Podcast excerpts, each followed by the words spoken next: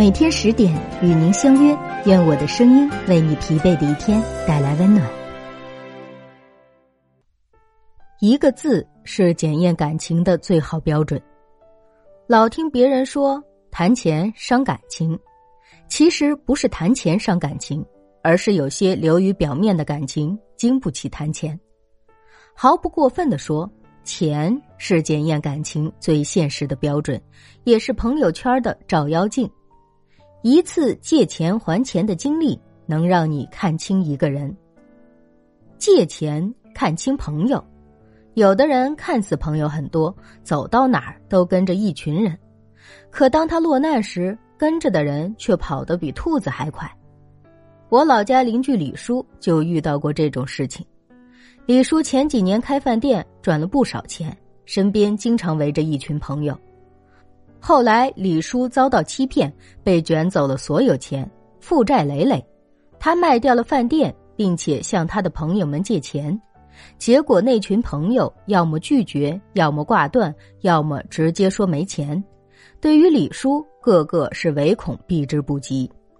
在李叔无助的时候，有人转了五万块钱给他，还发了条短信：“我现在只有这些，不够的话，我再想办法。”这个人是李叔从小认识，但已经好几年没见面的朋友。这次借钱的经历让李叔明白一个道理：朋友不是在你生活滋润时围着你打转的人，而是危难时刻愿意拉你一把的人。落难固然不幸，但借此认清了一群人的嘴脸，也算是不幸中的万幸。今后的日子才更明白应该与谁相处，与谁为友。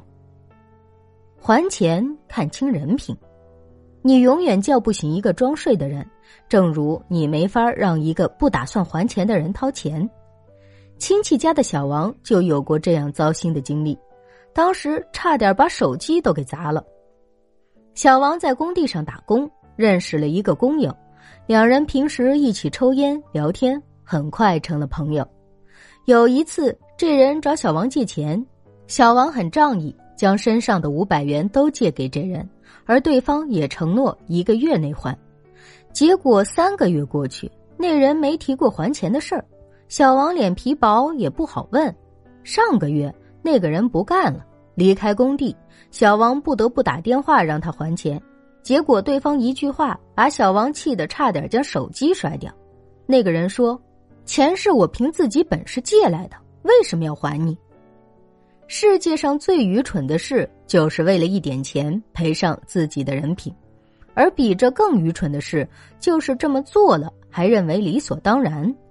反过来想，世界上最划算的生意，就是用几百块钱去认清一个朋友的人品。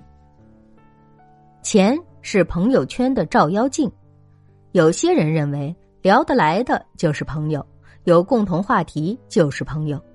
老人们也常说要广交朋友，多开路。但这些广交而来的、聊得来的朋友，在自己危难时刻，又有谁肯伸出援手？钱像是一面镜子，能照出朋友的本来面目，筛选掉虚情假意的狐朋狗友，只留下最真的朋友。许多人有过类似李叔这样的遭遇。春风得意时，身边围了一群人，称兄道弟，像极了铁哥们儿；可当落魄急难时，这些人却树倒猢狲散，个个装看不见。那时候才明白什么是朋友。朋友不是你春风得意时围着你打转的人，而是你落难时愿意伸出援手的人。千万狐朋狗友，不如一个真心朋友。那些危难时不肯伸出援手的人，算了吧，今后少点联系就好。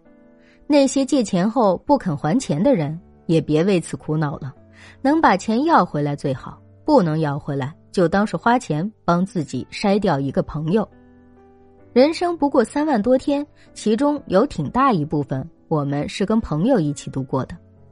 当看清朋友圈，我们也就知道今后应该与谁相处了。钱朋友圈的照妖镜，看清了谁才是真正帮助自己的人。